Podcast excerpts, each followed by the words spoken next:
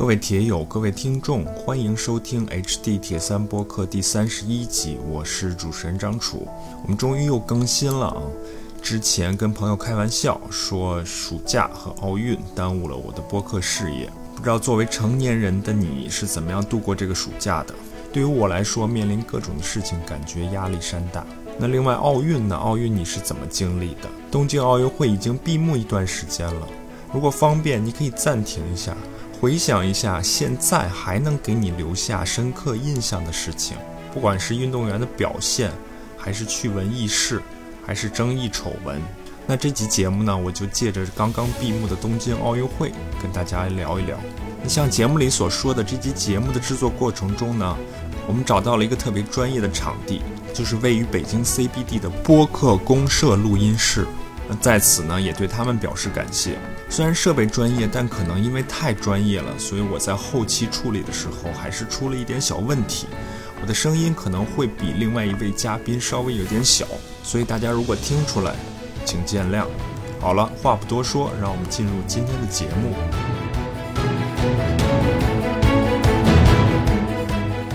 好，很高兴我们又回来了。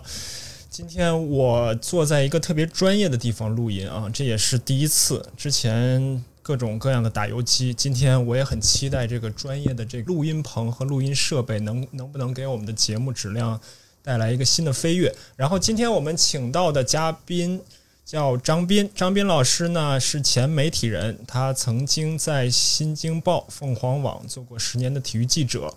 然后目前是公众号“体育产业独立评论”的负责人，同时呢，他也是一个播客的主播。他的播客叫“游泳音浪”，主要是关注游泳这个项目。那先跟我们打个招呼，张斌。呃，各位听众，大家好，我是张斌。呃，很高兴受邀，我们一起来聊一聊啊，做一个串台。也很难得，因为我之前实际上还是第一次，相当于类似串台来录制。到时候因为我们自己的播客也会来放一下这期的内容，因为也相对来说比较宽泛嘛，还有会有游泳啊，跟奥运、跟体育相关的。对，确实是，大家可以期待一下我们这期节目，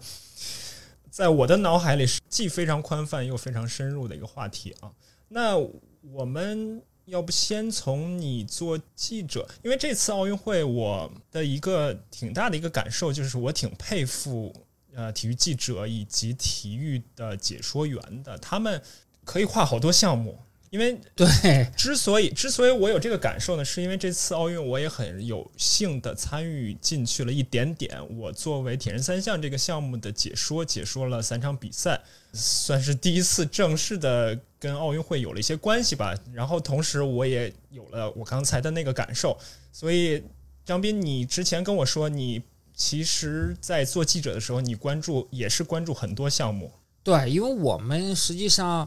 它不像足球、篮球记者那么垂直，嗯，因为一个报社，我以前在报社嘛，无论是一个报社还是一个互联网，它很难像央视的记者那样做到一个记者跟一个项目跟那么多年，因为说实话没那么多版面。如果你只跟一个项目的话，你比如说你就吃不饱；如果我只跟铁三的项目的话，就会饿死的。对，然后如果跟游泳的话，也差不多会饿死。所以我们实际上是综合项目的记者，可能会呃跨很多项。现在。情况可能更是如此，因为这个现在媒媒体凋零，媒体记者、体育记者呢数量也在萎缩，所以很多报社的一个记者可能他是要要横跨若干个项目，对，所以还是不比较普遍的现象。对，所以你当时是除了游泳之外还有什么项目？呃，我在报社的时候，游泳、跳水、花样游泳这个是一个大类的嘛，就是游泳中心。另外，中经济，中经济就是在我们当时画的呢，也没有那么的细啊。其实中经济它包括拳击啊，包括这些都应该算到中经济里面。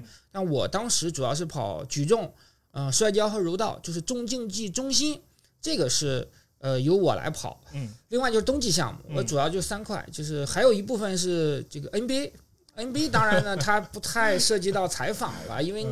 想采访也采访不到，就就是反正就是主要是编译为主吧。对，就是如果没有 NBA 的话，也吃不太饱，基本上就是现在这样的一个情况。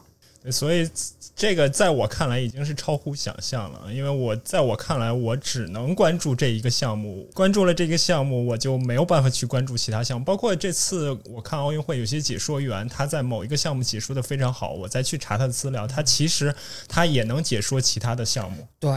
一专多能吧。现在复合性人才可能可能更好找工作一点，可能相对来说吃饭更容易一些。但游泳这个项目对于你来说，不管是从之前的工作、从之前的专业，还是你现在已经不是正式作为记者，你还是保持对游泳项目兴趣、对他的关注，所以你对这个项目还是算是情有独钟的，对吧？对，确实，因为首先我觉得这个项目本身魅力很大嘛，比较精彩，比较刺激。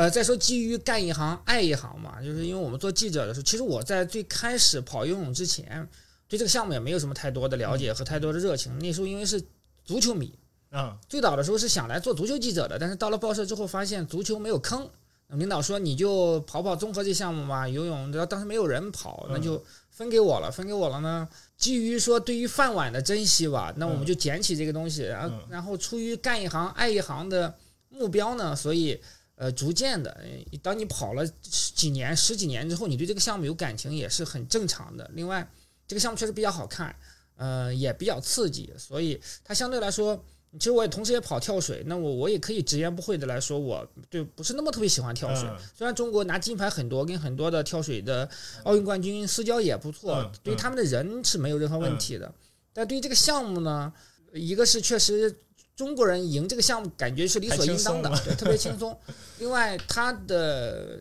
它的魅力当然也有啊，它的这种美感啊，对吧？这种对于水花的这种控制啊，也是一种艺术。但是它不像那种就是百米啊、游泳啊、短道速滑那种，就是纯粹一个呃竞速项目那么有吸引力，那么刺激。所以，对我们那时候跑游泳的话，基本上都是会在现场看比赛。跑跳水的时候呢，大部分是在新闻中心里面看电视转播，然后等转播完了，比赛结束了，才会去现场去做混合期采访，也能体现出说，就是整个的游泳跳水记记者他们对于两个项目不同的爱吧。然后张斌自己的那个播客《游泳音浪》的节目，我也听了不少，里面既采访到一些运动员，然后也有一些。他的媒体的朋友、记者的朋友，然后里面有很多，至少是我们可以说是游泳项目的一些内幕吧。如果大家对游泳项目感兴趣的话，也可以去听一听。感谢感谢。然后刚才节目开始之前，我也在跟张斌聊，就是不同的项目，其实作为观众来说，它是有不同的。角色的，或者说他是通过不同的方式参与进来的。我自己总结呢，那项目要么是观赏性的，要么是参与性的，或者说是观赏性和参与性都比较强的。那比如说有一些项目，像张斌刚才提到的跳水，个人理解就观赏性就比较强，因为作为一个普通人，你很难去接接触到跳水这个项目，不太可能的。嗯，有一些呢，可能是。参与性很强，观赏性没有那么强的，这就是我们自己的这个项目，就是耐力运动，像马拉松啊、公路自行车。公路自行车可能稍微好一点，因为它毕竟还有一个。团队的策略的问题啊，马拉松、公路自行车，还有就是铁人三项。它如果看电视的话，你不是一个特别着迷的人的话，他你真的看不出什么来。包括我们刚才也聊到，你作为一个解说的话，你两个小时甚至更长的时间，你说什么真的是挺考验人的啊。所以这个就是参与性，它的群众基础还是很强的。跑马拉松的人很多嘛，你可以真正当你真正参与进去的时候，你就能充分的亲身的感。受到这个运动的一个魅力，但还有一些项目呢，可能就既有参与性又有观赏性。嗯，比如说我们的足球、篮球这个这个大项，那肯定有人他既既看足球又踢足球，但肯定也有人他只看足球他不踢足球，或者说有人他。不看足球，他只踢足球，对对吧？对，肯定有这样的人。那游泳呢？因为你做记者这么长时间，肯定也会接触很多我们所谓的泳迷。是，简单跟我们说一下泳迷大概是怎么样一个构成？因为虽然我们游泳是铁人三项非常重要的一部分，对三分之一非常重要的一部分，但。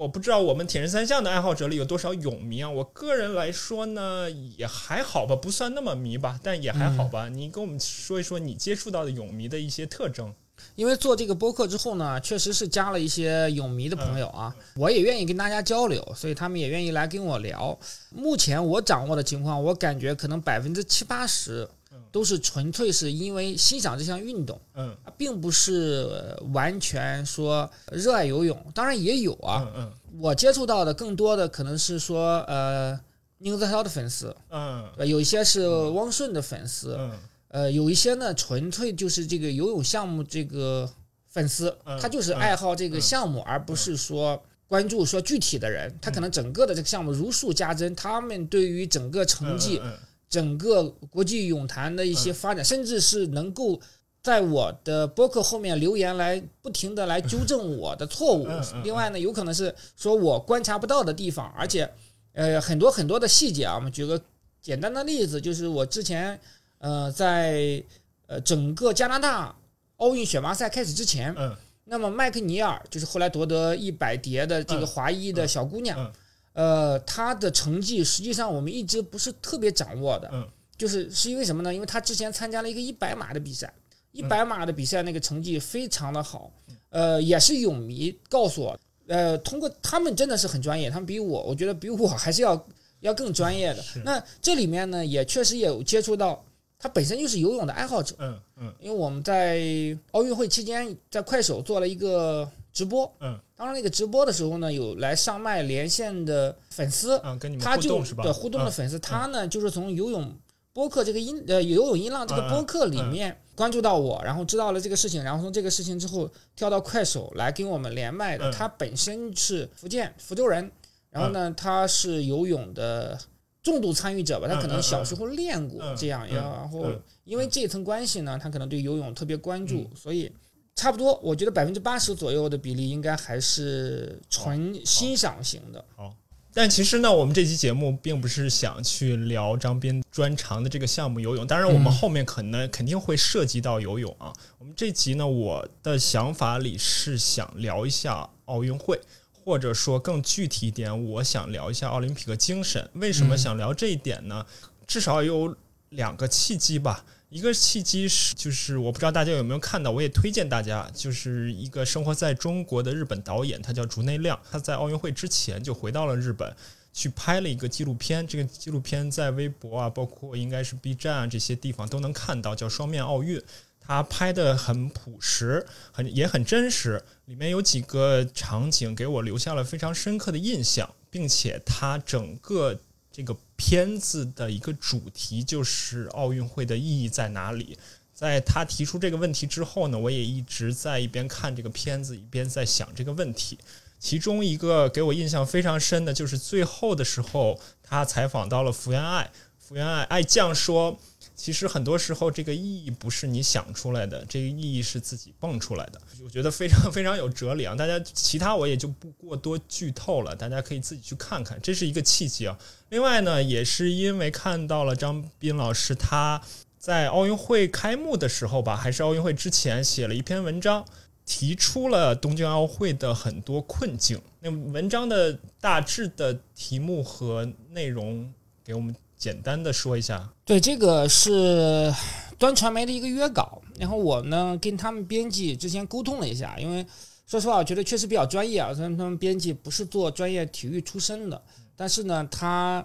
我觉得有一个这个新闻敏感性还是很强的，他跟我更多的探讨了说，就是奥运会将走向何方，那我们如何来去去探讨说奥运会它的。它的未来到底是在哪里？然后，当然我自己转发到我公众号这边的时候，改了一个呃标题嘛，我就是说呃，可能跟标题党一点呃一些，就是说呃问奥林匹克是不是已经要被这个时代所遗弃了？它因为现在困境确实是很多，从当时从八个维度对，八个来去维度。探讨了整个奥运会它现在的困境，以及它未来将走向何方，包括它现在被政治所裹挟，包括呃可能更多的相呃比如说兴奋剂相关的一些丑闻啊等等等等。另外的一些困境我们就不用说了，因为疫情的原因导致了整个这个承办上面临了巨大的这个压力，无论是经济层面啊，无论是防疫层面，这个都是所以呢，有了这几个契机呢，我我也一直在想啊，就是奥运会从来也离不开争议，从来也离不开丑闻，有各种各样的事情我们可以说，但是为什么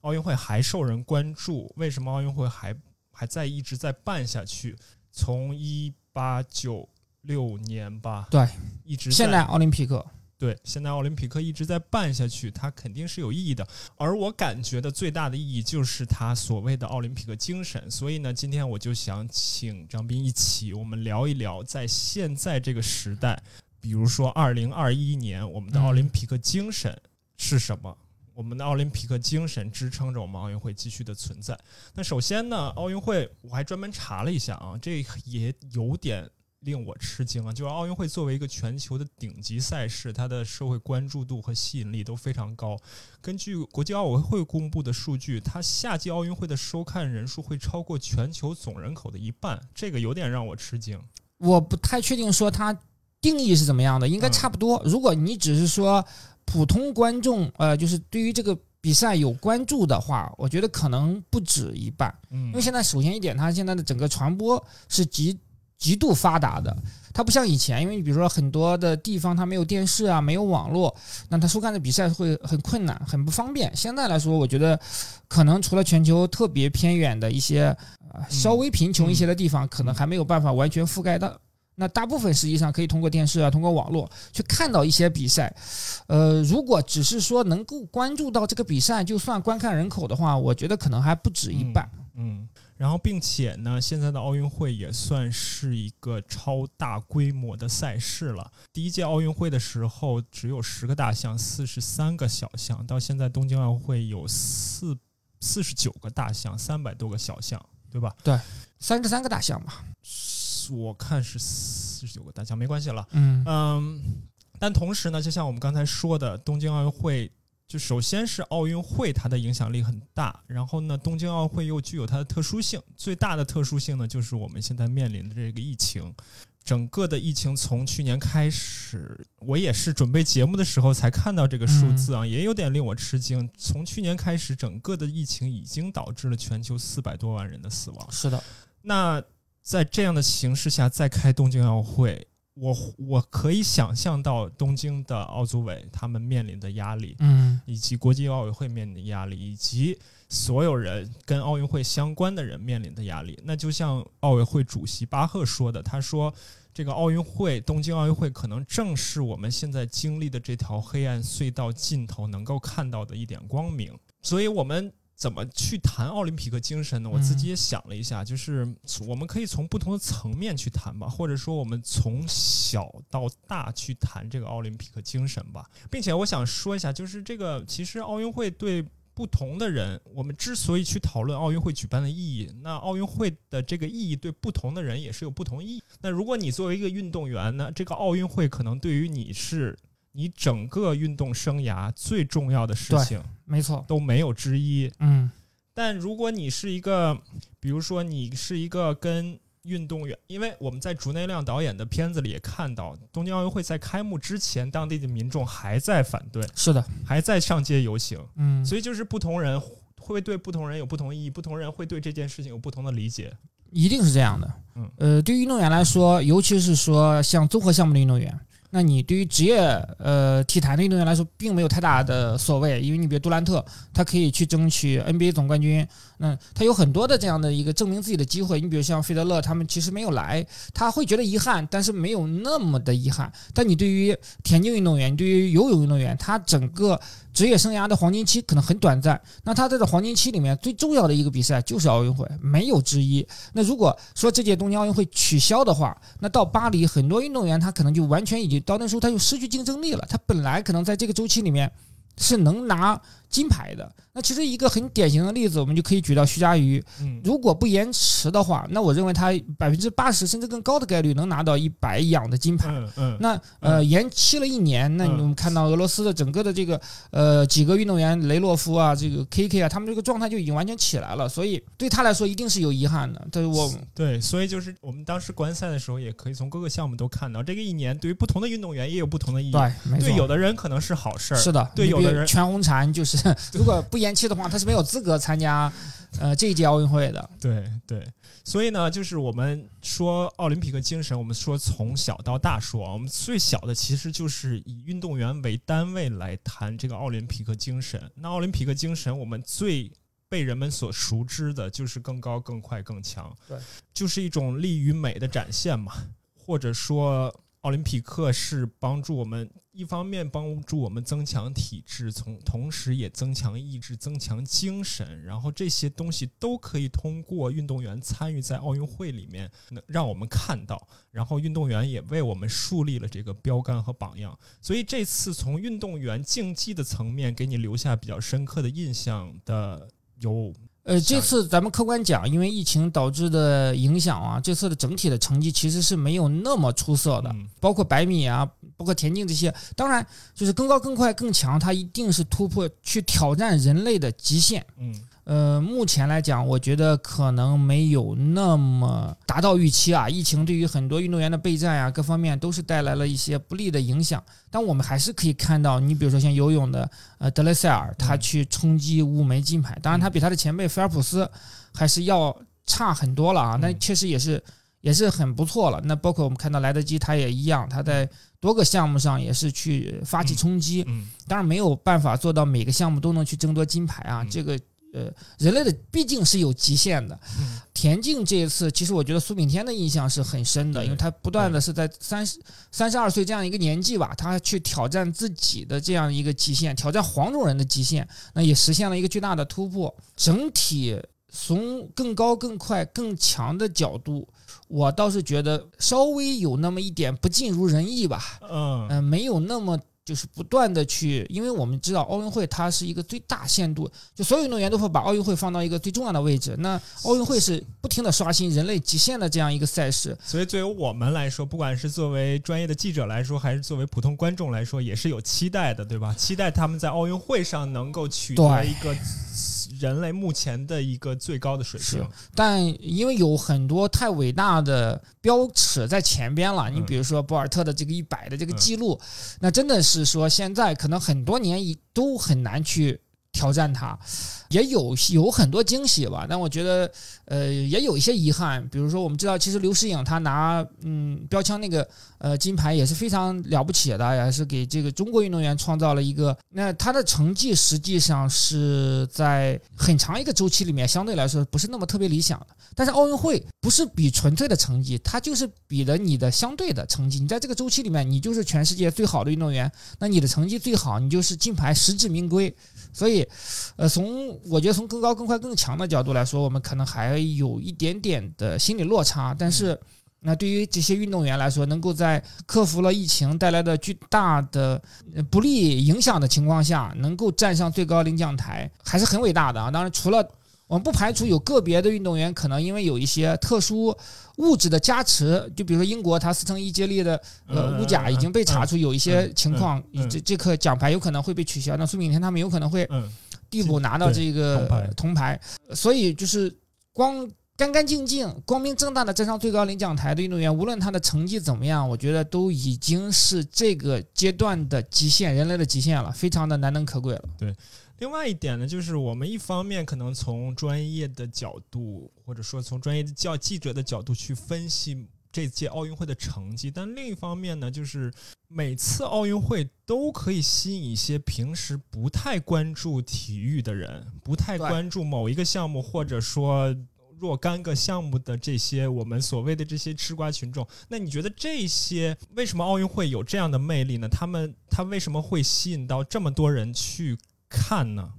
我觉得我们刚刚开始在节目之前，咱们聊天的时候也谈到过，奥林匹克宪章里面，实际上它它强调奥运会不是国与国之间的竞争，它是个体团队之间的竞争。但实际上这么多年，我觉得无论是在中国还是对其他国家来说，奥林匹克的意义是非凡的。它不仅仅是说代表你个人，它它毕竟说你站上最高领奖台是你要奏响你的。呃，国家的国歌，你要升起国家的国旗的，那它的意义一定是呃超乎于一般比赛的。那呃，我觉得这不仅仅是中国一个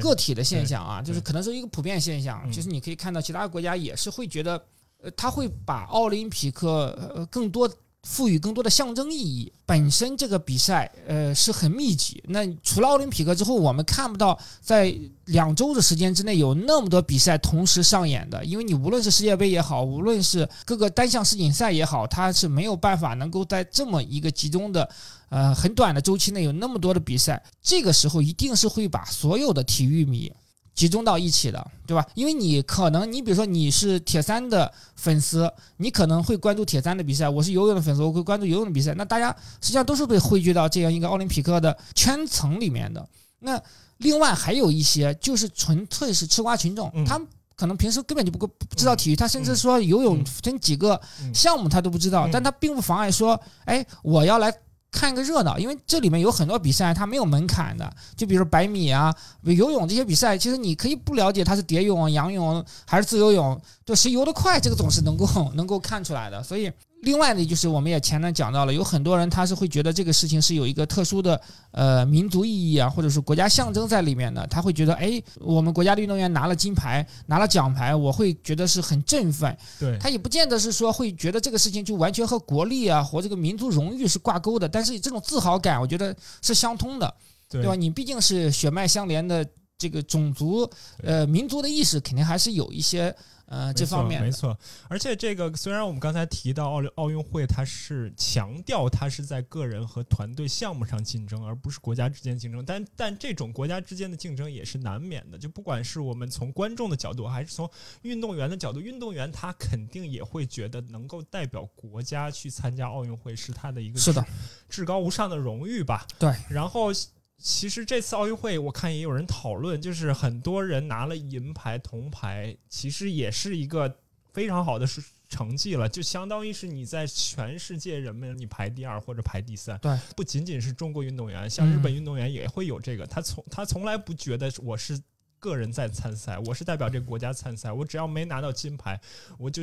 有一些有一些歉意吧。对，我觉得这个刚才你讲的这一点特别好，我要补充一点啊，因为这次我我留意到一个细节，就是不仅仅是说你拿了冠军或者是说银牌、铜牌的选手才会有身披国旗展示的时候，很多的运动员，你只要在决赛中取得了不错的成绩，那他的团队照样是会把国旗给到他，他拿着国旗展示。比如说苏炳添，他是百米他是第六嘛，他也是拿了这个国旗进行一个展示。我觉得这个是很好的一个变化，因为。运动员，呃，在奥林匹克上，你说他完全代表自己，这个我觉得有点自欺欺人了。如果他完全代表自己的话，那为什么还要升国旗、奏国歌呢？对吧？他一定是说，呃，这个这个意义，我认为不仅仅是说是我们吃瓜群众赋予给给奥林匹克的，而是其实自上而下，那奥国际奥委会包括呃各个国家他们的重视程度也都表明了这个事情，它是和你的国家的呃。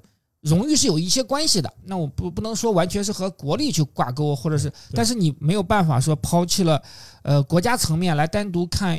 竞技层面的事情，这个是不存在的。那好的一点就是说，我觉得我们这次整个代表团的，那对于取得突破的运动员，他虽然可能没有登上领奖台，没有拿冠军，但是给予了足够的尊重。就包括给他们国旗是一个标志，另外就是苏炳添后来是闭幕式的中国代表团的旗手，也是代表了说整个奥运代表团对对他的这个认可，所以我觉得这个这个事情还是是的。有变化，是是是。还有一点，刚才张斌你提到，我觉得也很重要，我们可以聊一聊，就是你你刚才提到像比如说像百米的飞人大战，或者说像。游泳的五十米、一百米都非常的紧张刺激，并且对于普通的观众来说没有什么门槛。这里面有两点啊，就是一方面这可能就是体育的一些魅力，它充分的体现了一些比较朴素的作为一个人能够展现出来的一些力与美。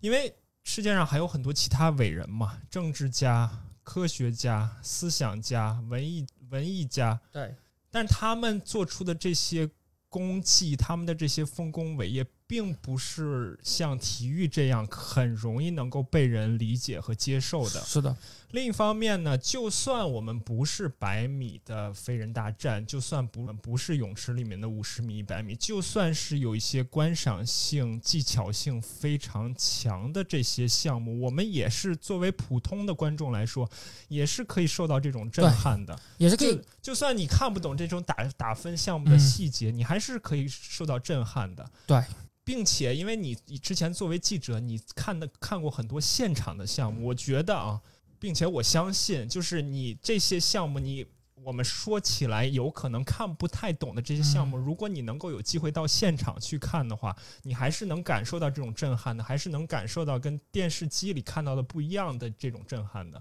没错，就包括像花样游泳啊。说实话，我之前跑过花样游泳，和蒋雯、蒋婷婷她们姐妹也还比较熟。嗯，但实际上，你如果从技术层面来讲，我也是看不懂了。但并不妨碍说你欣赏这个美感。这个项目的就是包括很多，包括艺术体操呀，包括冬季项目里面的花样滑冰是一样的。它其实从技术层面是是很高的、很细的。我认为百分之九十的甚至更高比例的。观众根本看不懂门槛的，但不妨碍你去欣赏这个项目的美，并且你你你对我刚才说，就是电视里看一项一个运动项目和现场看一个运动项目这个区别，你有感受吗？那肯定还是有感受的，还是还是不一样的。因为我觉得你在电视里面，你会更多的接受到解说员给你传递的很多的信息和解读，呃，你会更看的会。更入门一些，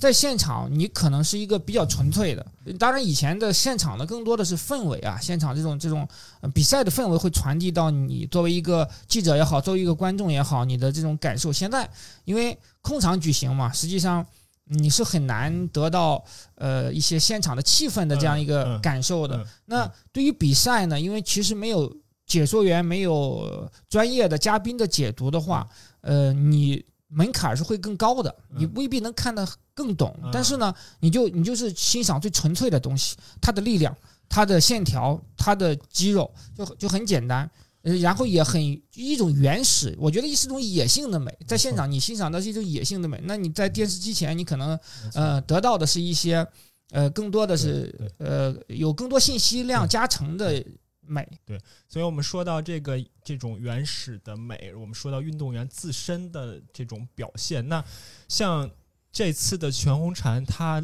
能够拿到那么多个十分，是不是算是一个比较统治级的一个表现？呃，我们看郭晶晶的评价就就可以知道了，因为郭晶晶也是。算是年少成名嘛，当然他他最开始的时候，因为他也是跳台项目嘛，后来是转到跳板。他在跳台项目里面，因为是到嗯受到伏明霞的压制，所以没有那么光芒万丈。他更多的呃光芒是在他成名之后，也就是说在嗯后边的呃零八年，包括零四年，那零零年他其实是表现没有那么出色的嘛。呃，全红婵这个确实，在我的印象中，真的是没有能够有有如此之完美的发挥的这样一个情况啊。当然，中国跳水在十米跳台这个项目，尤其是女子这个项目上，历来是有统治级的这个表现的。呃，没有全红婵，我相信也可能有其他的选手能够顶上来。但是三个一共是五个动作嘛，三个动作满分，这个确实有点匪夷所思啊，真的是一个。而且在他在半决赛和呃预赛的时候，他的二零七 C 还是表现不是那么稳定的情况下，在决赛中有这样的一个发挥，我觉得可能小孩真的就是有点初生牛犊不怕虎，他没有那种就是现场那种一个巨大的压力感，就就是放开了跳吧，真的。另外，呃，因为他那个年纪优势是很明显的。另外，刚才我们说，就是运动员为我们树立标杆和榜样。其实他们不仅仅是在这种身体表现上为我们树立标杆和榜样，让我们看到人类的一些极限，就是各种身体层面上面的极限。另一方面，他们其实这届奥运会，我们也能看到很多其他方面的标杆和榜样。我们也可以聊一聊啊，比如说这次美国体操的西蒙贝尔斯。她在女子全能的时候吧，之前她就主动的宣布，我在精精神上、心理上对有一些压力，我选择退出全能比赛。否则的话，他如果是，当然他后来又恢复比赛又拿了一个铜牌。对，如果是正常，如果正常的话，西蒙拜尔斯在体操界在体操项目上也应该是统治级的一个一个选手吧。是他主动揭示他的这种心理的、精神的这个困扰，其实也是一个非常诚实的一个表现，嗯也让我们看到一个运动员他不是一个神，他还是一个人。是的，嗯呃，西蒙贝尔斯之前的，因为我在这个周期嘛，是给《体坛周报》做呃美国奥运队报的一个稿件撰写，所以对西蒙拜尔斯也一直是比较了解他的整个的一个状况。他在其实在美国选拔赛之前，呃，也参加了一些美国的这个比赛嘛。他是今年呃五月份的时候才开始参加比赛的，在整整个的这个疫情这么长的周期内，一直没有比赛。那么没有比赛的原因，确实跟疫情有关系，因为很多美国的体操的比赛就都已经延期取消了。嗯另外呢，他可能我觉得从现在来倒推的话，可能跟他的精神这个心理状态是有一些嗯呃影响的。呃，那但但是在他复出之后的几站比赛，其实表现还是没有那么有统治力了。嗯我们必须客观来讲，嗯但还是能够拿全能的冠军的嗯。在美国，应该他在美国拿全能冠军，意味着他其实在嗯这个奥运会上，在全能这方面上是很难受到挑战的。嗯但可能随着奥运的临近，那嗯这个心理的变化，我觉得是多重多重因素造成的。一方面，疫情，疫情确实给我们所有人带来的这个冲击是巨大的，对运动员来说更是非常的困难。他们一度很长一段时间之内是整个的体操馆是关闭的，对你只能在家里训练。但是因为体操这个项目又比较特殊，它很难是说。其实对于大多数项目都有直接的影响吧，体操可能影响也会是比较大的，因为它对于设施啊、对于整个防护啊、嗯对于教练都是要求都是比较高的，这是一方面。另外呢，其实我们也知道，在整个这个周期里面，美国体操协会也发生了很多的丑闻，包括这个性侵丑闻啊嗯等等这一系列这些东西嗯。呃，西蒙贝尔斯也是受害者之一，他也是有一些这种，我觉得可能对他的心理上也是会有一些投射的。嗯那种种这些因素吧，再加上呃，去去去卫冕、去争夺更多金牌这样一些压力叠加到他身上，那可能在奥运会的时候有一个这样的一个嗯精神上的一个巨大的变动。是其实，在这个周期里面，真的不只是西蒙拜尔斯一个人。那其实我们也知道，呃，日本的游泳选手秋野公介，他是在里约的时候，他是四百混的金牌，嗯然后两百混的银牌。那这次他的比赛其实是也如果按照他的标准来说，比得一塌糊涂的。他他其实比汪顺还小的，也是因为他的心理其实出现了很多的问题。那么运动员，我觉得相对运动员，他终究像你说的，他是人不是神。那再伟大的运动员，他也有这种心理上就是，是的。对啊，就是崩溃的极点这种包括这。次奥运会的火炬手大阪直美，他在之前对温网的时候吧，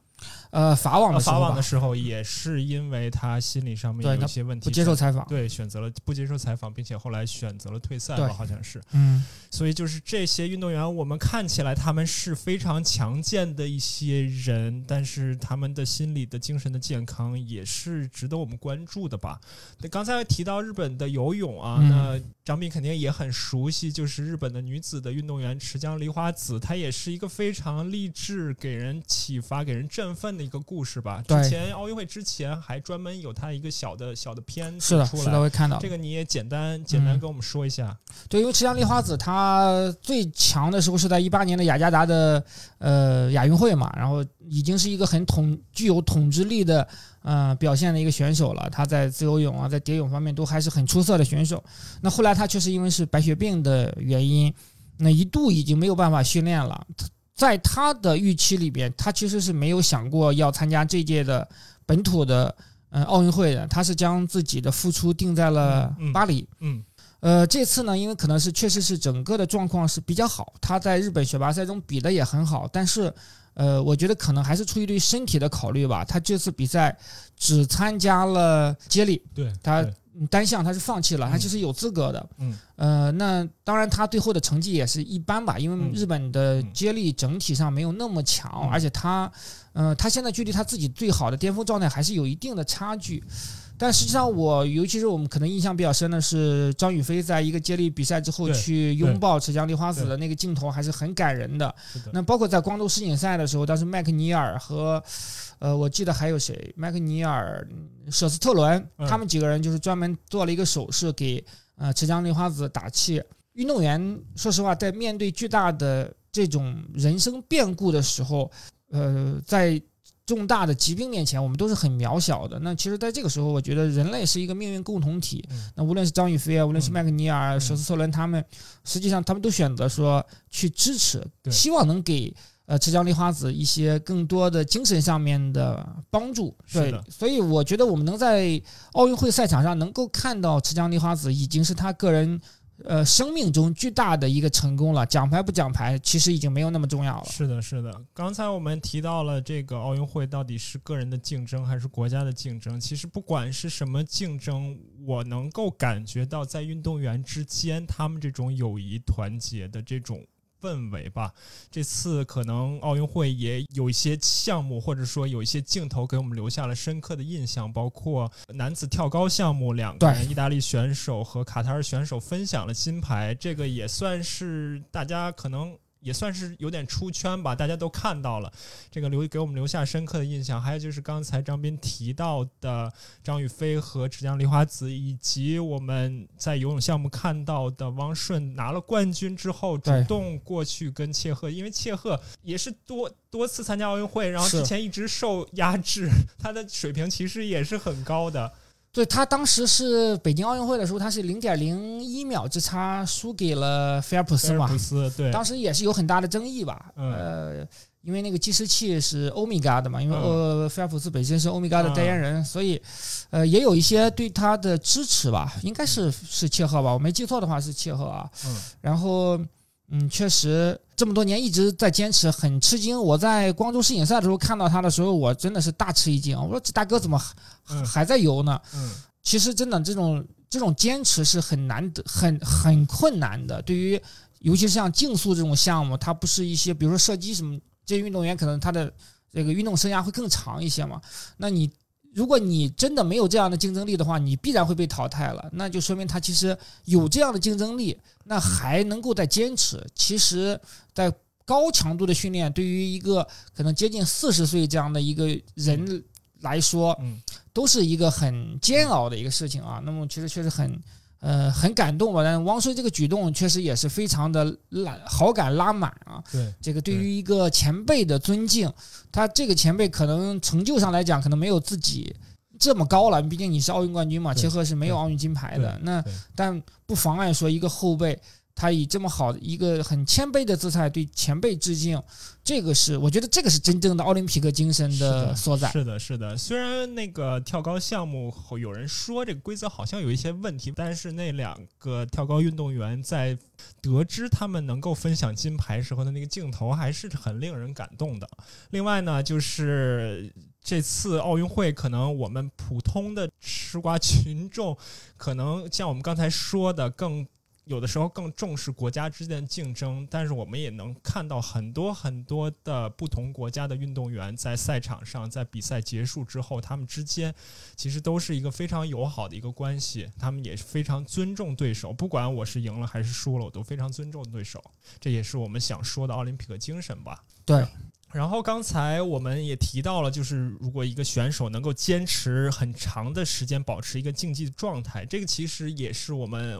想聊的吧。比如说，我们这次奥运会也能看到报道的体操运动员丘索维金娜，嗯，她已 已经是非常令人佩服，她已经是连续第八次参加奥运会了。对，然后张刚才张斌正好跟我说，他之前还做过专访，所以你也简单的说一下他。对，因为这个大姨我们也都很了解啊，确确实，呃，是一个很了不起的运动员，是一个前辈。在之前呢，因为我们对他也是很关注了，嗯他他之前代表德国参加比赛的时候，其实大家就已经是呃非常知道他，因为为了儿子嘛，为了儿子一直在坚持，包括换国籍啊，希望能给儿子更好的这样一个医疗的条件。那后期他其实儿子已经是健康了。但是他呢，还是没有选择退役。我觉得一个确实是说，哎，竞技水准还在。嗯如果你经济水准不在的话，那你肯定是没有坚持下去的动力了。另外一个呢，可能也是真的是说对于这个项目，对于这个体操运动的热爱。我在仁川亚运会的时候，当时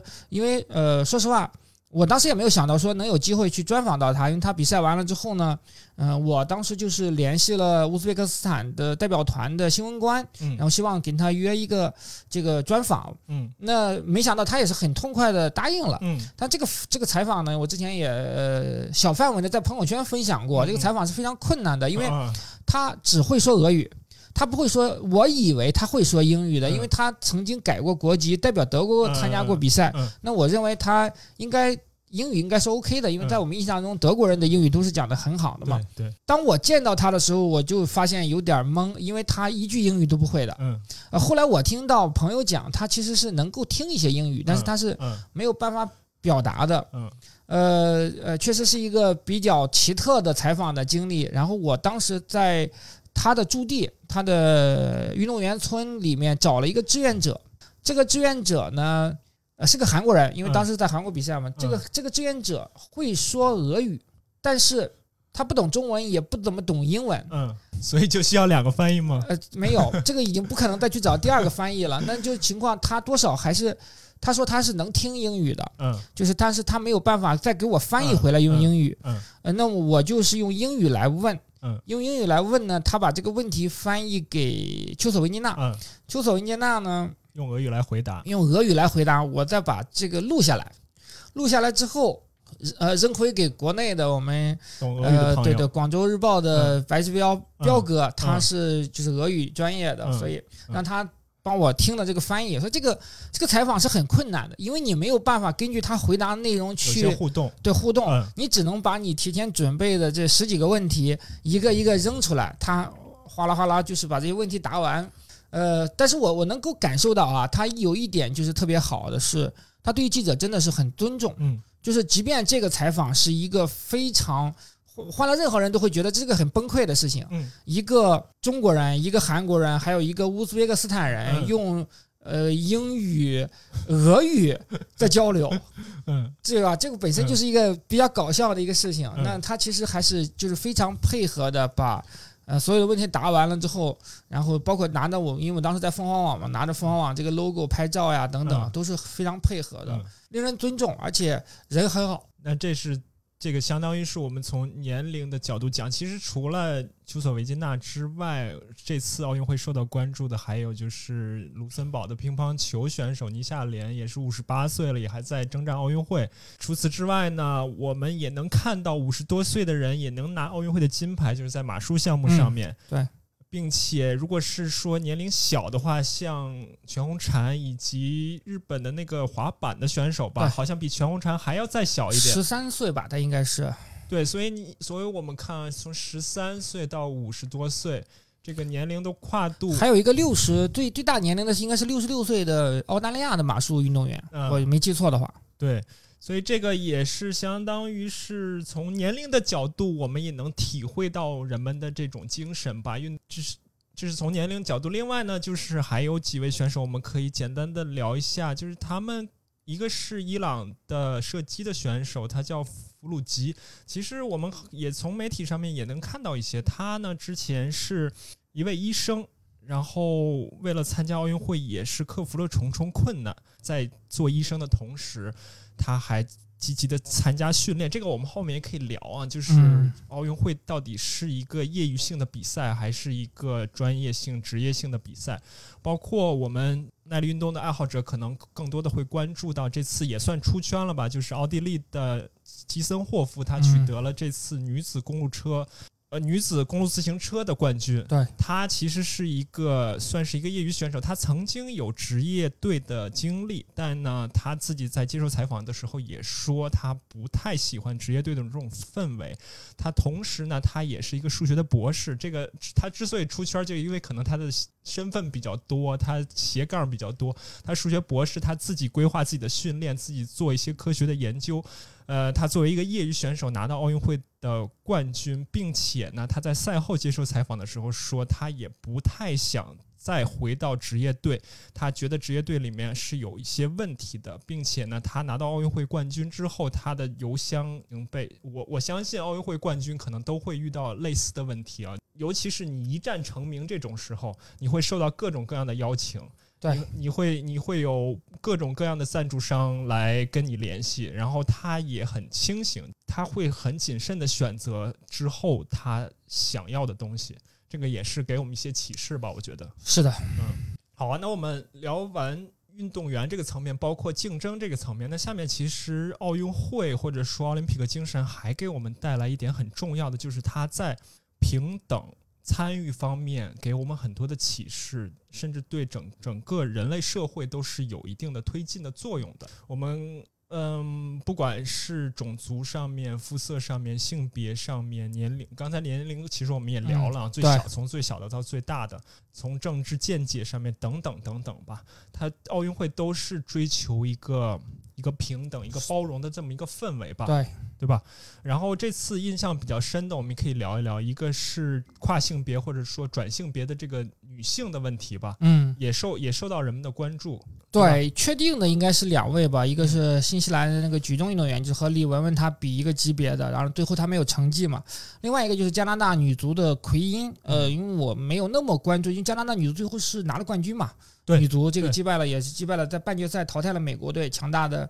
啊，美国队那，但是我不太确定说奎因到底是在呃有有怎样的表现或者有怎样的出场啊，这个没有特别细的去探究。另外，我记得应该美国的自行车还是哪个项目的运动员，但他可能没有资格，嗯，因为他最后的是呃资格是有一些问题的，呃，但所有的关注点其实都是在呃新西兰这个举重的运动员对这方面，就是关于跨性别，嗯，这个事情呢确实争议很大。争议非常的大。那我觉得 ROC 就是国家委员会，它一定是倡导说奥林匹克变得更平等、更更公平。那与又包括这个性少数群体，呃，包括在特别倡导的在男女平等方面推出了很多这个男女混合项目。这这些，如果说我的观点呢，我觉得当然他这次是有一些调整的啊。以前呃，对于跨性别运动员，他其实有一些很具体的这样要求，包括你的呃睾酮的。呃，数值啊，包括你需呃需要手术啊等等这些方面，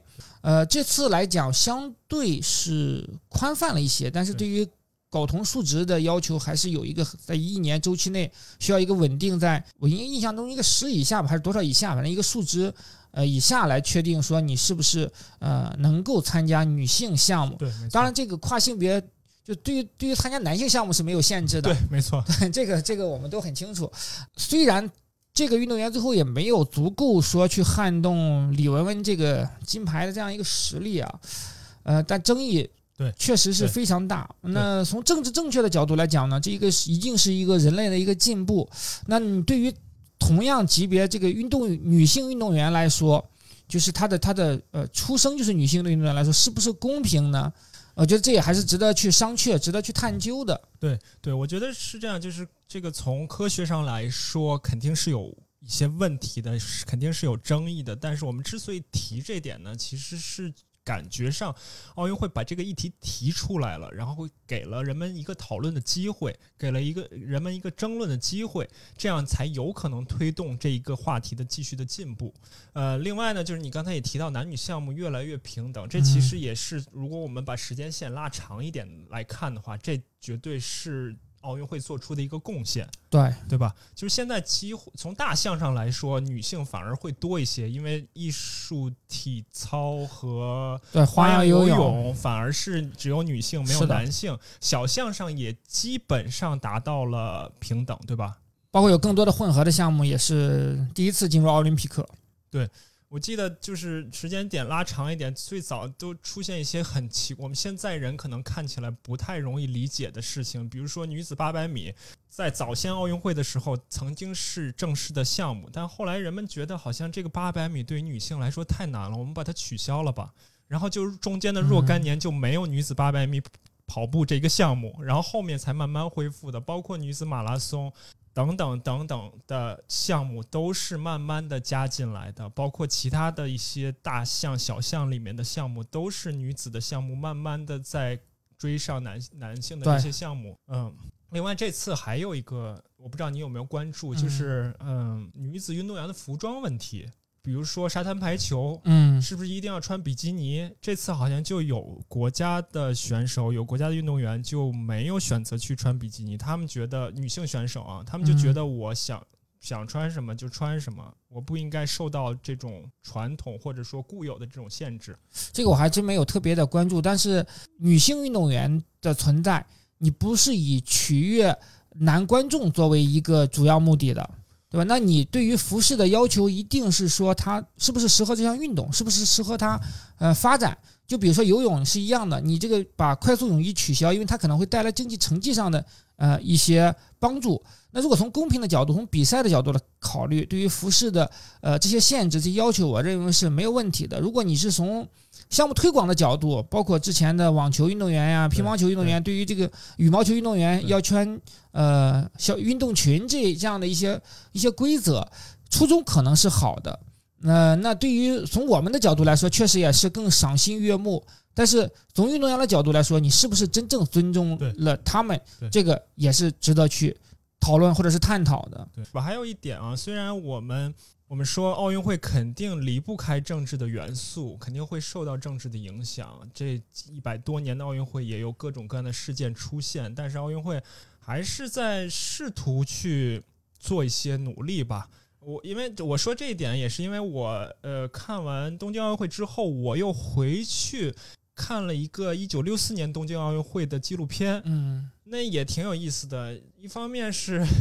有点怀念观众，就当时的国立体育场里面坐满了观众，现在现在全是空的，对，坐满了观众。另一方面是有一个细节我注意到，一九六四年的时候，东德和西德他们是。啊，同时参赛代表代表德国队同时参赛的，他们这就超越了政治的界限。他是当时是一支代表队是吗？对，是一支代表队。然后他们的国旗是德国国旗，上面画一个五环的标志。这其实就是奥运会做出了一个贡献，超越了政治的藩篱嘛。对对对。然后也很有意思，德国运动员夺得冠军之后，他们奏的歌曲是《欢乐颂》。哈哈，对，这个有点像那年韩国和朝鲜他们一起啊入场啊，在开幕式上。对对。所以这个是我们必须说，奥林匹克对于。全球政治上的一些推动还是有积极的意义的。他也一直希望说扮演这样的一个角色，就是至少说能够在世界和平上做出一些贡献。尤其是现在我们可以知道，阿富汗现在的局势很不理想的情况下，那其实奥林匹克的意义是会更更大一些的。对对，包括奥林奥运会，它有现在有难民代表队嘛？难民代表队好像之前也。呃，里约是有的，伦敦好像也有吧，反正有了几次了，对，有了几次了。然后这次也是因为我关注铁人三项这个项目，铁人三项这个项目里面有一个叙利亚的运动员，也是通过这种类似于这种扶植计划参与到这次奥运会里面，是不是和他哥哥重逢的那个？对对，体育铁人三项这个运动员是叙利亚代表叙利亚，同时他一个兄弟是。难民队里面的他们在奥运会这个场合重逢了，所以这个也是令人感动的一个事情吧？是的，是的，是的。嗯，包括从传统上来说，每次开奥运会的时候，联合国和奥委会都会宣布或者说恳请大家休战。嗯，这个也是一个一个姿态或者一个表现吧。然后，那我们说完这个。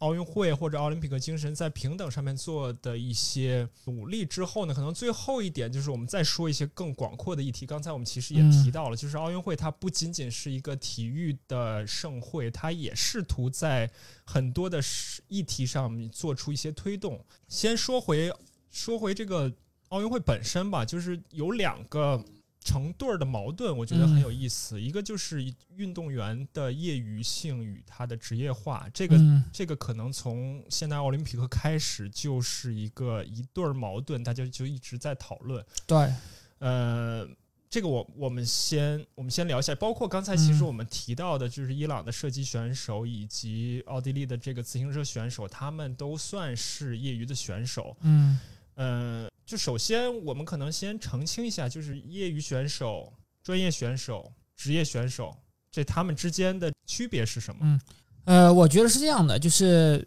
其实奥林匹克它是对于选手没有限制的，你主要是有这个资格，你有这样的一个水准，你无论你是业余选手也好，还是你是职业选，当然它是有很多是对于职业运动是限制的，比如说棒球，对吧？你一这个职业选手是呃没有办法参赛的。然后，呃，在这样的一个前提之下呢，其实并不区分说你是业余选手还是你是呃专业选手，或者说我们说说的这种情况是近四十年出现的一个现象。因为从最开始来说，我不知道你是不是了解啊，从最开始来说，它是很强调它的业余性。对，因为其实那个时候可能也没有太多的职职业运动员嘛，职业项目相对来说少，包括你，包括篮球职业运动员进。呃，奥奥运会也是说最近几十年的事情嘛，在以前乔丹最开始第一次代表美国队参赛的时候，梦是队嘛？对对，在梦就梦一之前都是对所谓的业余选手来参赛的。之所以有梦之队这个名字，就是因为他们第一次作为职业选手代表美国队参加比赛。对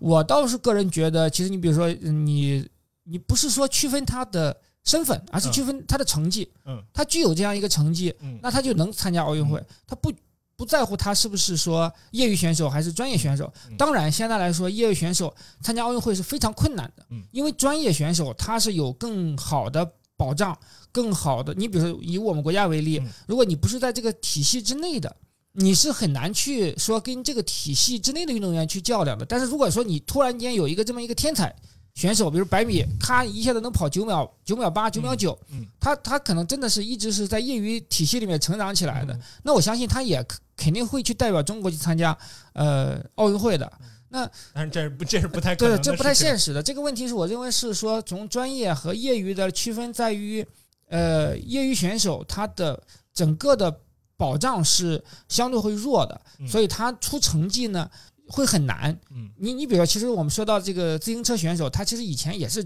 也是专业队的选手，对吧？那只是因为现在呢，他的身份比较多元、比较多样，所以说他回归了一个业余选手这样一个身份。呃，我倒觉得这个不是最重要的，而是而是呃，其实很难。就为什么我们会特别关注这一类运动员呢？因为其实凤毛麟角，嗯，对吧？就是你真的是没有几个人能够说，在你一边做从事其他的工作，还一边能够。你你上了手术台，手术台能当医生，下了手术台能拿奥运成绩，这个。非常稀缺，当然也不不排除说这种天才的这样的一个存在，或者说在现在的这种大的体育环境下，因为我又想起一九六四年东京奥运会那个纪录片很有意思。那个纪录片里面，他介绍运动员的时候，他不光介绍这个运动员叫什么，来自哪个国家，他会介绍这个运动员是干什么，他的职业是什么，这也是很有意思的啊。那你怎么看这个？专业运动员，我们所谓的专业运动员，就是国内的，可能跟国内体制有一定的关系啊。专业的运动员和职业化体育里面的职业运动员之间的这个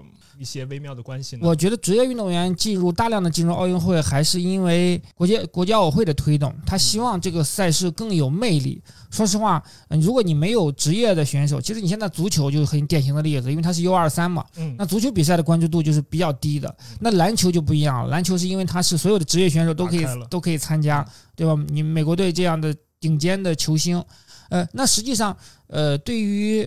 你比如说像田径也好啊，像其他这些射击啊、游泳啊，它不存在说职业，它它其实是。更接近于专业运动员，你德雷塞尔一是一样。说对啊，那你说德雷塞尔算不算职业运动员？他肯定不能算是职业运动员。那他身上肯定有很多的，我认为是商业对是。我认为区分这个是说根据他的项目的职业化来区分的，还是从项目来？对，从项目本身。你比如篮球，它是高度职业化；网球、高尔夫。那你看，因为你很关注游泳嘛，那你看游泳也尝试做一些职业化的的努力，包括那个叫什么 I S I S L 吧？对对对，对吧？他们也是，就是其实很多项目他们都在做职业化的努力。但确实，嗯，这个是最近几年他们想改变的事情，但实际上是很难的，因为。你的整个这个体系不具备职业化的这个这个东西，因为它跟首先你篮球 NBA 它是一个很职业化的赛事，那呃它有很大的赞助，它整个体系是很完备的。游泳当然他们也想做类似的尝试啊，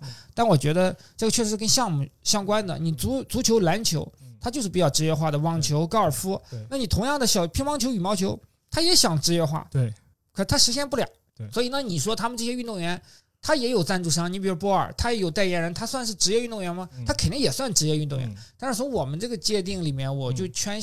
倾向于把他们还是归归入到专业运动员这一个层面，因为嗯他这个项目的职业化程度是没有那么高的。好，说到这点，我可能有一个题外话或者个人的想法，就是我觉得有些因为奥运会它这个项目之间的差异很大，有的是非常流行的一些运动，嗯或者说是像田径、游泳这种非常大的大项，还有一些就是没有那么流行，并且也是算小项的这种项目。我有的时候关注的时候，我就在想，这些运动员有必要作为专业运动员在从事这项运动吗？比如说。像射击啊，我不知道你是不是对对对对了解啊。像射击、射箭，在我想来，因为从我们出发，耐力运动你想练多少就练多少，也非常累，也也非常耗时间。你一周练二十个小时、三十个小时，这其实就是一个全职工作了。对那对于射击啊、射箭以及其他的一些项目来说，我感觉好像你真的没有必要作为一个全职的运动员在做。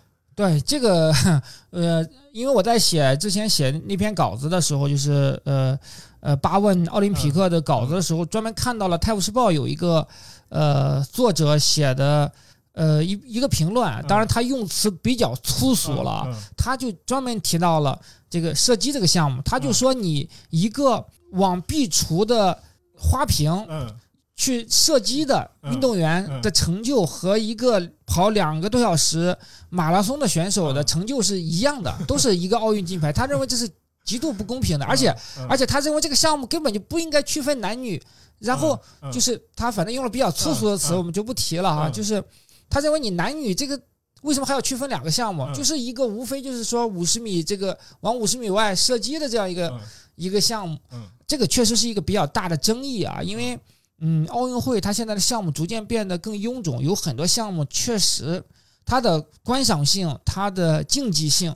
都是在下降的，很多甚至是说在第一次现代奥林匹克就入项的这些呃，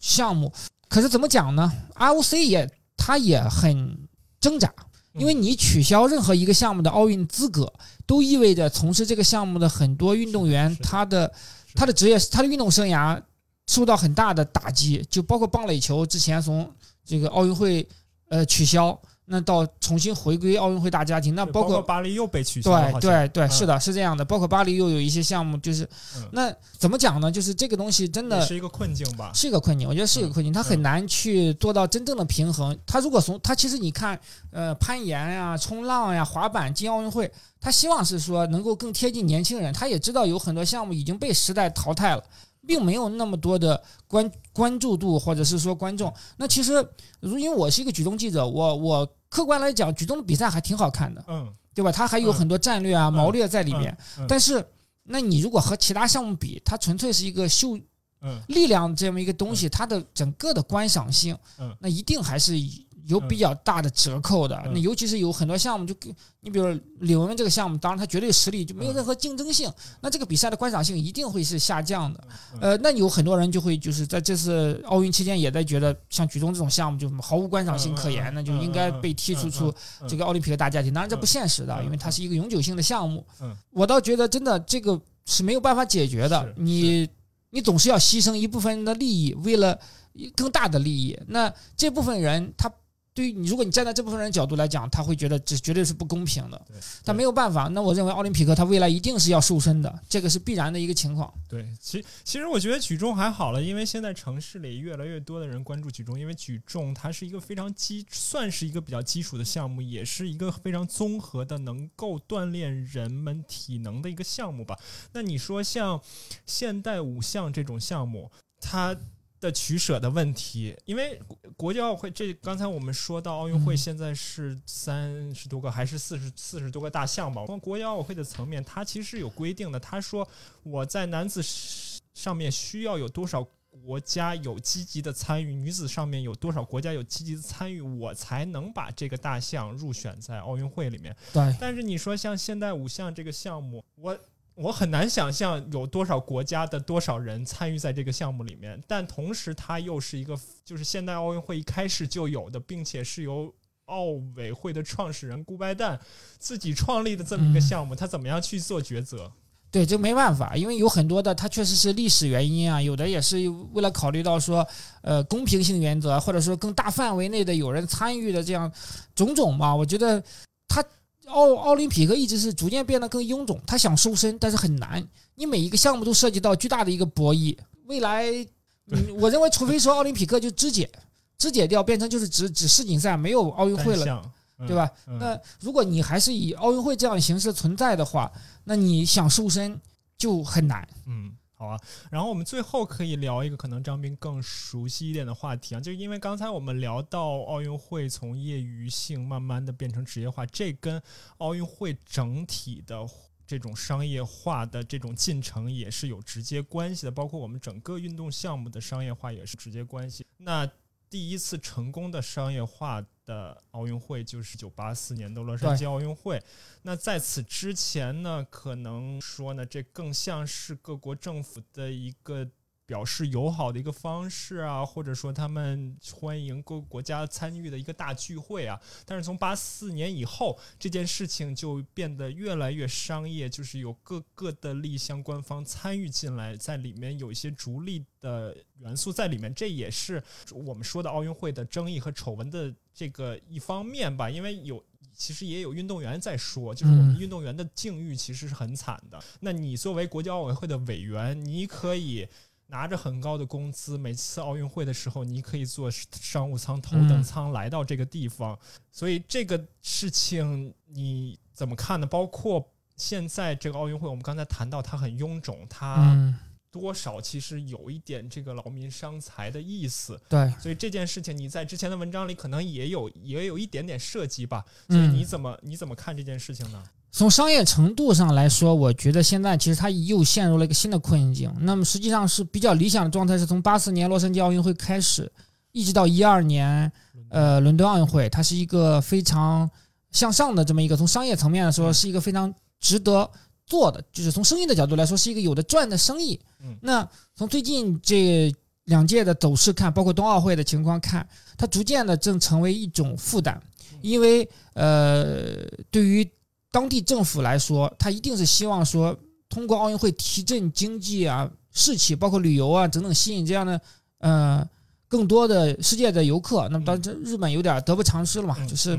没有想到疫情的原因，导致了一个巨大的一个负担经济包袱。那其实我们从北京冬奥会的申办的时候，我就能看到，其实已经没有什么竞争对手了。北京冬奥会的时候，当时我们和哈萨克斯坦的阿拉木图还有一个竞争。最近这几届。基本上就没有，现在是有点，现在改成推荐制了。以前是个香饽饽，对吧？你们中国我们，嗯，北京的竞竞选还是竞选了两次都才才能拿到这样一个承办权。现在，呃，巴黎、洛杉矶和这个呃布里斯班，那直接是直接就已经推荐制。那说白说白了，就是各个各国的政府他已经有点不堪重负，因为它跟世界杯不一样，世界杯依然是个香饽饽。因为世界杯它呃。它没有那么多的设施的要求，场馆的要求，它可能就是一些各个城，而且它是一个国家举办，它不是一个城市的。你你奥运会归根到底还是一个城市在举办，那一个意味着你这个城市，其实如果是一个国家在举办的话，我们把各个比赛都拆散开，北京举办几场，上海举办一些，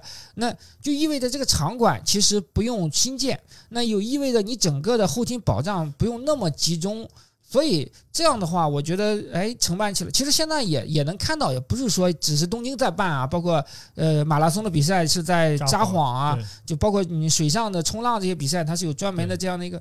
呃，我我个人预测，有可能未来就是一个变成一个国家举办的情况。一座城市，说实话，你让他在两周之内举办那么高密度的赛事，需要新建那么多的场馆，真的有点不堪重负。而且实际上我们也知道。这些场馆在奥运会之后后奥运时代，大部分，嗯，它是无法发挥到极致作用的。就包括以前我们现在就顺义水上公园，那现在可能就是一个公园了。它和之前的这个什么赛艇啊、皮划艇啊那些项目就没有任何关系了，就一度还是很荒凉的。包括那个棒球场后来是拆掉了吧？五棵松棒球场，嗯，对，所以。从经济上来讲呢，它赞助依然是不缺赞助的，因为你这是一个全球性的盛会嘛，它是一个全民的狂欢。那赞助商是是 OK 的，ROC 有很多赞助商，你具体到这个奥运会，它有国家级的赞助商啊等等，它是，呃，但它已经对于 ROC 来说，它可能依然是有的赚，但是对于城市来说，我觉得尤其从日本这个情况来看，就已经没有那么乐观了。那尤其是未来疫情怎么走势也还不清楚啊，不是不确定说未来世界还是能不能回到像呃二零二零年以前的那种流动的状态。那再加上就是整个场馆呀、后勤保障呀这些方面，如果你在旅游方面没有刺激、没有激励的话，那这个奥运会真的就是从单纯从比赛的角度、卖票、赞助商这角度来说，它对于城市来说是很难做到是一个特别有利可图的生意。那真的就就我觉得只会是越来越让很多城市没有兴趣。那那怎么办呢？那呃，ROC 就只能想办法。我觉得有可能会变成以后变成国家来举办的话呢，就是嗯就中国随便办嘛，就上海那么多大城市，成都啊、重庆啊、广州，各这个地方举举举办一些赛事，那个地方举办一些赛事，好像也不是说不可以。对所以我们两个坐在这儿谈这些呢，也都是尽可能的去来在想这个奥运会的意义，开办的意义到底是什么。我觉得谈到最后的那些东西呢，好像觉得有一些失去信心。但是我们之前谈的那些东西呢，就是奥林匹克精神这些东西呢，还是非常给人以鼓舞的，非有非常多的正向的意义的。这个也是奥林匹克精神本身所在吧。它最终可能也是希望能够人类社会和谐发展啊，更美好的人类啊，这些东西是它的一个愿景。所以，我们我觉得至少从我个人来说，从一个体育迷来说，我还是希望奥运会能够更好的办下去吧。虽然我现在可能关注的项目有限，刚才节目开始之前，我还在跟张斌聊，就是我。小的时候或者年轻的时候，比如说我印象很深的九二年巴塞罗那奥运会，我真的是所有项目都觉得非常有意思，非常好看。那现在好像不知道为什么，就是这个好像铁人三项这个项目给我占了太多的时间，我其他项目关注的也比较少了。但是，但是奥运会，我像所有人一样，也还是非常的关注，然后也像我们刚才聊的很多的故事一样，也是非常的受感动吧。然后你，那你后面像比如说残奥会，你还会关注吗？残奥会应该不会关注了。嗯残奥会，嗯呃，当然残奥会的意义我们不容抹杀，但从我的角度来说，看这个比赛觉得太残忍了。对对，可能会接下来应该就会更多的关注，比如全运会，全运会完了之后冬奥会嘛，因为这个对对马上两个赛事也都挨得很近。对，作为一个你作为一个专业的体育从业者，可能还是跟着一些大赛来走吧，就是全运会啊，然后包括冬奥会，包括明年的亚运会啊，是吧？对就是因为整整个这个奥运周期有点乱，所以这个大赛感觉太密集了，太密集了。对，好吧。嗯那我今天想聊的就是这么多，也非常感谢张斌能跟我坐下来一起聊这么好，多，感谢张楚老师。感谢啊，感谢。那我们就先到这里，OK，好，拜拜拜拜，拜拜。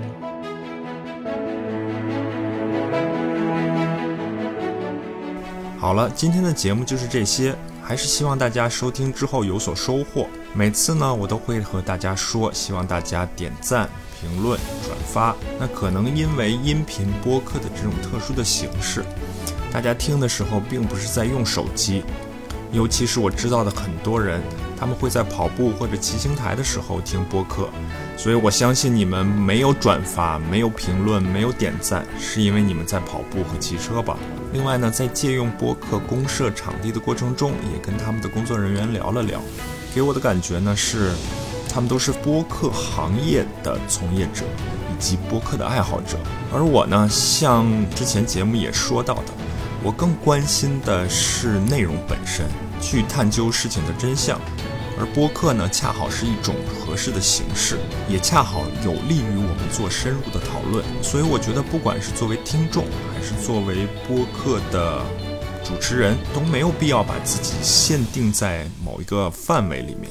都是更开放一点，获取有价值信息的方式多种多样。而在这个自媒体时代呢，表达自己的方式也有各种各样。好了，让我们努力训练，下次再见。